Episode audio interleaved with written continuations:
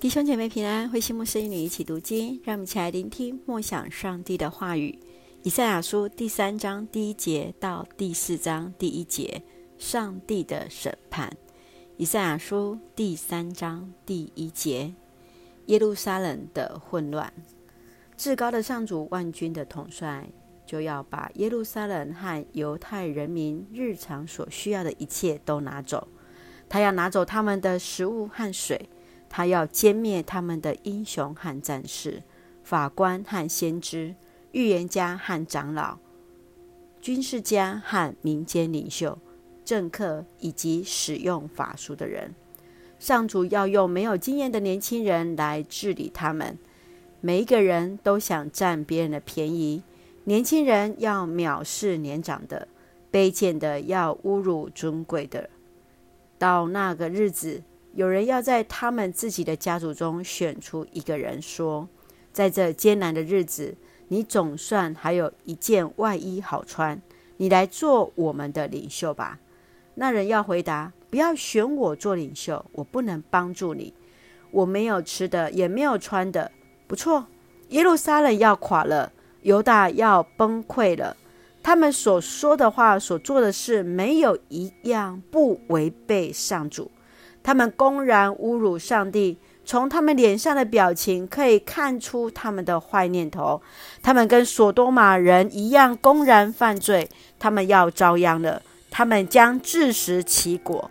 行为正直的人将有喜乐，事事顺利。他们要享受自己工作的成果，做的人却要遭殃。他们要因自己所做的坏事遭报应。至于我的子民，你们要被孩童欺压，被妇女管辖。我的子民啊，你们的领袖没有好好领导你们，以致你们不知道往哪个方向走。第十三节，上帝审判他的子民。上主已经审查全案，他要站起来审判他的子民。上主要把他的子民中的长老和领袖传来，宣布他们的罪状，说：“你们破坏了葡萄园，你们屋里堆满了从穷人抢夺来的东西，你们无权虐待我的子民，无权欺压穷人。我至高上主万军的统帅这样宣布了，对有耶路撒冷妇女的警告。”第十六节，上主说：“你们看。”耶路撒冷的妇女多么骄傲！她们走路鼻子高高翘起，对着天空。她们整天挤眉弄眼，走路装腔作势，脚上挂满了叮叮当当的脚镯。所以我一定要惩罚他们，我要剃掉他们的头发，显露他们的下体。在那一天，主要把耶路撒冷妇女看中的东西都拿走。包括他们的脚上、头上、颈上、手臂上的装饰品，他要拿走他们的面罩、他们的帽子、手臂上和腰间的小装饰、手上的戒指、鼻子上的鼻环，和他们所有贵重的礼服、外套、斗篷、钱包，还有他们的棉纱长袍、麻纱手帕，还有头巾和面纱。一样都不留下。他们不再用香水，身体发出臭味；他们不再用美丽的皮带，却用粗麻绳束腰；他们不再编美丽的发髻，要剃光头发；他们不再穿美丽的衣服，要穿满补丁的衣服。他们的美丽变成羞辱。城里的男人，就是最强壮的，也要战死沙场。城门要嚎啕痛哭，城市要像被剥光了衣服的女人坐在尘土中。第四章第一节，在那时候，七个女人要拉住一个男人说：“我们可以吃自己的，穿自己的，只要你肯做我们名义上的丈夫，这样我们就不至于蒙受嫁不出去的羞辱了。”以赛亚书第三章在描述上帝审判一个国家民族所产生的各种的社会现象，包含生活上面的穷困潦倒、生命的哀嚎、伦理是非的颠倒。受上帝所拣选的以色列百姓，他们没有好的领袖来带领他们。以色列领袖没有善尽责任来完成上帝所交付的使命，使得社会败坏不公义。他们抢夺了人民的财富，最终导致上帝的审判，战争失败，男人战死沙场，女人成为那寡妇。让我们从中单单的经文，让我们一起来思考。我们一起来看第十节。行为正直的人将有喜乐，事事顺利。他们要享受自己工作的成果。上帝与世人立约，如果人信靠他，遵守他的诫命，还有命令教训时，上帝就必然的赐福在他们的身上。上帝是守诫命的上帝，上帝是爱人的上帝，也是公义的上帝。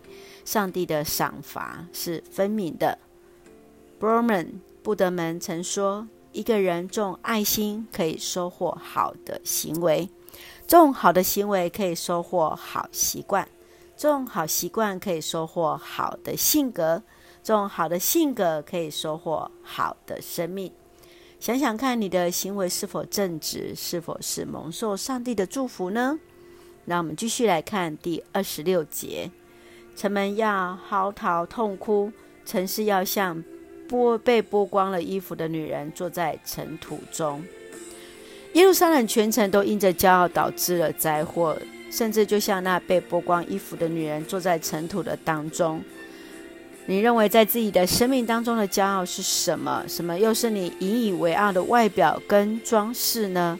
愿主来提醒我们，来帮助我们。最后，我们来看第哦第十八节，在那一天。主要把耶路撒冷妇女所看重的东西都拿走。耶路撒冷的悲伤是看似是啊巴比伦军队的行为，然而却是上帝在处罚耶路撒冷他们自私的行为。在我们的社会跟教会当中，是否我们也曾经以自我满足为中心，而忽略了关心社会的弱势者呢？愿主来帮助我们，时常去提醒自己，来。作为呃时常警醒，让我们以上帝的话语为中心，来提醒我们所当做的。愿主恩待。我们一起来看第三章第十节，作为我们的金句：行为正直的人将有喜乐，事事顺利。他们要享受自己工作的成果。是的，愿主来帮助我们，让我们行为正直，得蒙主的赏赐。愿主恩待。我们一起用这段经文来作为我们的祷告。亲爱的天父上帝，感谢你所赐美好的一天，为我们的国家、我们的社会来祷告，让我们在教会当中不仅仅看到自己的生命受到主的恩待，也更让我们能够彼此关顾，来关心那社会软弱的弟兄姐妹，恩待保守我们弟兄姐妹身体健壮、灵魂兴盛。在接受疫苗当中，一切平安。特别恩待那在住院软弱的我们的所爱的弟兄姐妹，也愿主更加的怜悯在他们的身上，赐下平安喜乐在我们所爱的台湾，我们的国家。感谢祷告，奉靠主耶稣圣名求，阿门。弟兄姐妹，愿主的平安与你同在，大家平安。